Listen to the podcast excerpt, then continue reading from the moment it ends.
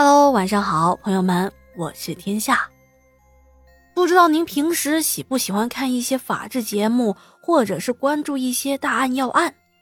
我小时候啊，特别的喜欢跟着爸爸妈妈看《今日说法》。我发现这里头很多骇人听闻的案件，比小说写的情节还要离奇，但它又是实际发生的。下面要跟大家讲的这个故事啊。发生在九十年代，事发地点在内蒙古，这是一个轰动一时且性质极其恶劣的凶杀案。也是因为这个案件，才有了咱们后来所发生的灵异事件。在故事之前，得先给您简单的介绍一下来龙去脉，免得您在后面的灵异部分听不懂。好了。现在咱们就不耽误时间，直接进入今天的故事中来。这个故事呢，是一个姐姐告诉我的。当年她才十六岁，那是刚上高中的年纪。这青春少女花样年华，本来遇到应该是一些带有浪漫色彩的故事才对啊，但是没想到她就遭遇了这辈子。最黑暗的时刻。先简单的介绍他们家的情况。他家里呀还有一个哥哥，比他大几岁。他的学习成绩很好，但是他哥哥不一样，早早的初中都没念完就辍学了。一开始是上游戏厅里头打游戏，但是慢慢的也不知道接触了哪一些社会上的不良青年。学会了抽烟、喝酒、打架，还有打牌。那会儿在黑暗之中有一些地下赌场，这哥哥也不知道怎么的，慢慢的居然不满足于只是打打牌，还染上了赌博的恶习。俗话说“十赌九输”，只要你一沾上赌博，那可就很难逃脱开身了。毒瘾是很难戒掉的。赌红了眼的哥哥不仅把家里的钱都给败光了，甚至他还在社会上开始做了一些盗窃的行为。这赌博啊，真是害人不浅呐！而且接下来哥哥干出的这件事情，更是给全家人带来了惨痛的回忆。前面咱们说了，哥哥经常去一家地下赌场赌博。这一天呢，又来到这家赌场了。他和另外的几个小哥们儿就跟老板说：“哎，老板，我这天天上你们家赌博，其他家的赌馆都会给反水什么的，今天能不能给我免费的赌一下？完了之后呢，再给我抽点水。”您想一想，开赌场的人那能是好人吗？老板二话不说。当时就找来了几个打手，对哥哥和那几个小哥们那是一顿的胖揍啊。但是这个老板啊，他千不该万不该，就不应该惹这些青瓜蛋子。因为大家都知道，年轻时候啊，血气方刚，总会做出一些比较冲动的事情。这天，哥哥就叫上了三个小伙伴，一起埋伏在老板的店门口。等到这个深夜呀，老板和老板娘出了门，哥哥和他的小伙伴们一麻袋就把老板和老板娘给罩住了，手忙脚乱的把他们两个扔到车里，开着车远离了市区，来到了一处比较偏僻的草原。他们事先已经预谋好了，就选了这么一个偏僻的地方。到了目的地之后，对着这两个麻袋是拳打脚踢。把老板夫妻两个人打的是鼻青脸肿。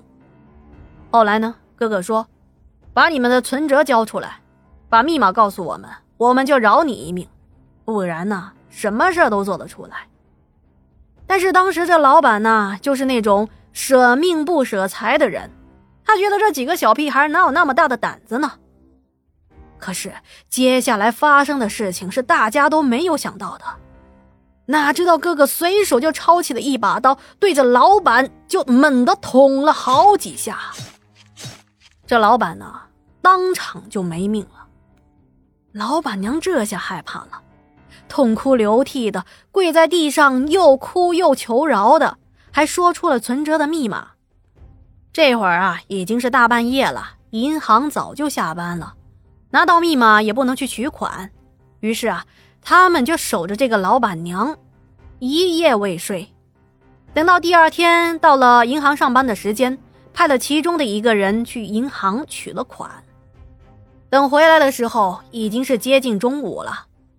老板娘说：“哎，你们都拿了钱了，就放我走吧。”哥哥当时想了一下，说：“这样不行，这老板娘要是出去的话，一定会报案。就算是不报案，以他的这种社会经历，肯定会报复我们。所以啊，这个人不能留。”等到天又黑的时候。哥哥他们几个把老板娘给打晕了，接着又挖了一个大坑，把夫妻二人就丢进这个坑里面，并浇上了汽油。随着火坑里的汽油被点燃了，本来被打晕的老板娘因为皮肤被灼伤、被烧伤的这种痛感，就清醒了过来。但是他浑身被捆得严严实实的，这动也动不了啊。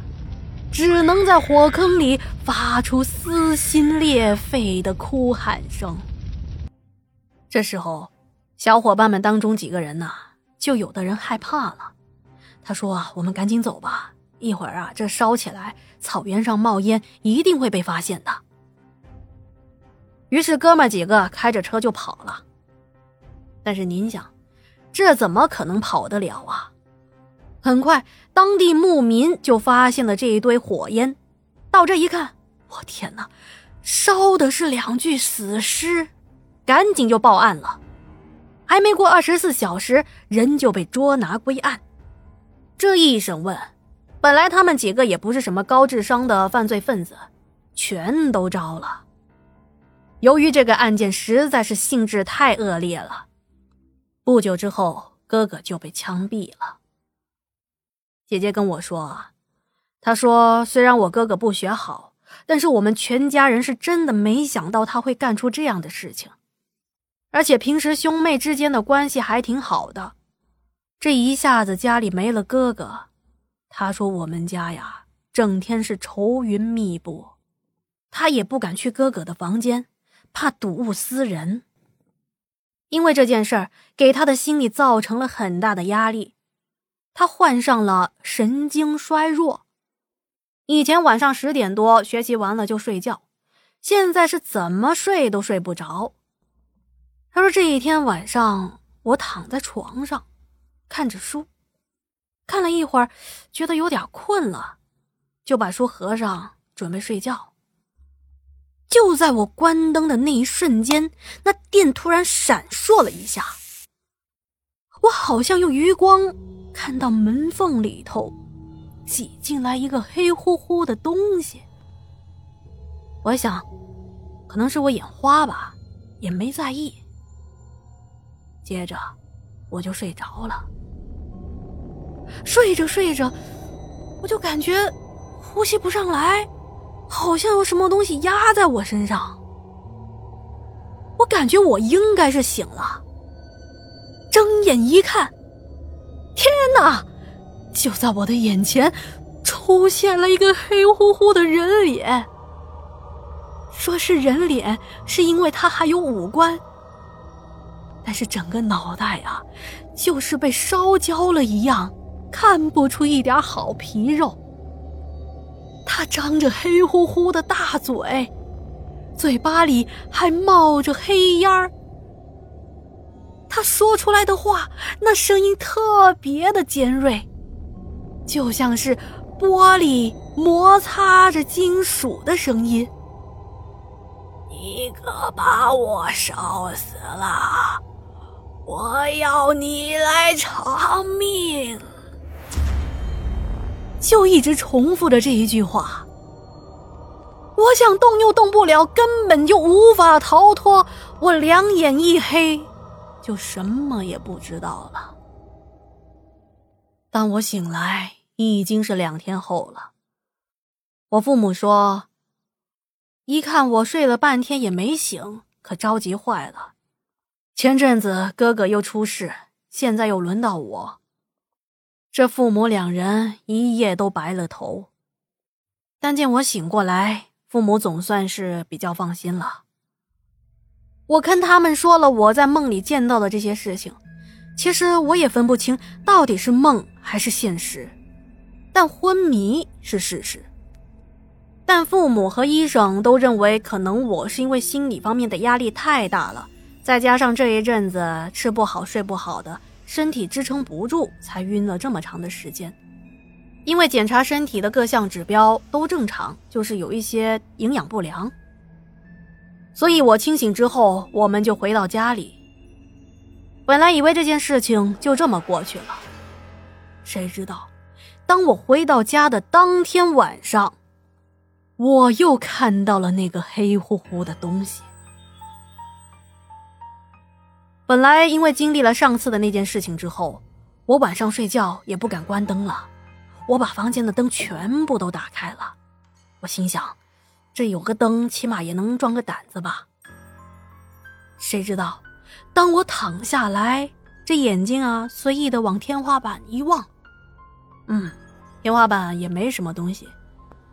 正当我转过身准备侧卧的时候，我一扭脸，那个黑乎乎的东西就睡在我的旁边，我顿时就呆住了。我感觉，当时的血液全部都往脑子里冲，我头皮发麻，动也动不了。这时候，我也不知道是哪来的力量，我就嗷一嗓子，父母一听到动静，就赶紧跑到我的房间里了。看到我爸跟我妈，我的心稍微的安顿了下来。我哆哆嗦嗦的跟他们讲述了刚才的事情。现在他们就只剩我一个女儿了，所以啊，还是很紧张。我刚才说的那些事。这一晚上，我爸爸妈妈陪在我的身边。我们一家人都不知道接下来应该怎么办。后来呀，我们搬家了。因为在这个房子里，时不时的就看到那个东西，不管是白天还是晚上。幸好搬家之后再也没有遇到那样的事情，但我这心里的恐惧，经过了差不多有两年的时间，才走出了这个阴影。我在听姐姐跟我讲这件事情的时候，我的心呐，总感觉特别的压抑。一方面呢，也是觉得这件事情太恐怖了；另外觉得冤有头债有主，哥哥造的孽，没想到报在了妹妹身上。好了，今天的故事就讲到这里，感谢大家的收听。如果您有好的故事和经历，想通过天下讲出来分享给大伙儿听的话呢，您可以添加我的个人微信与我联系。天下灵异，天下探奇，天下的故事由天下说。那我们下期再会。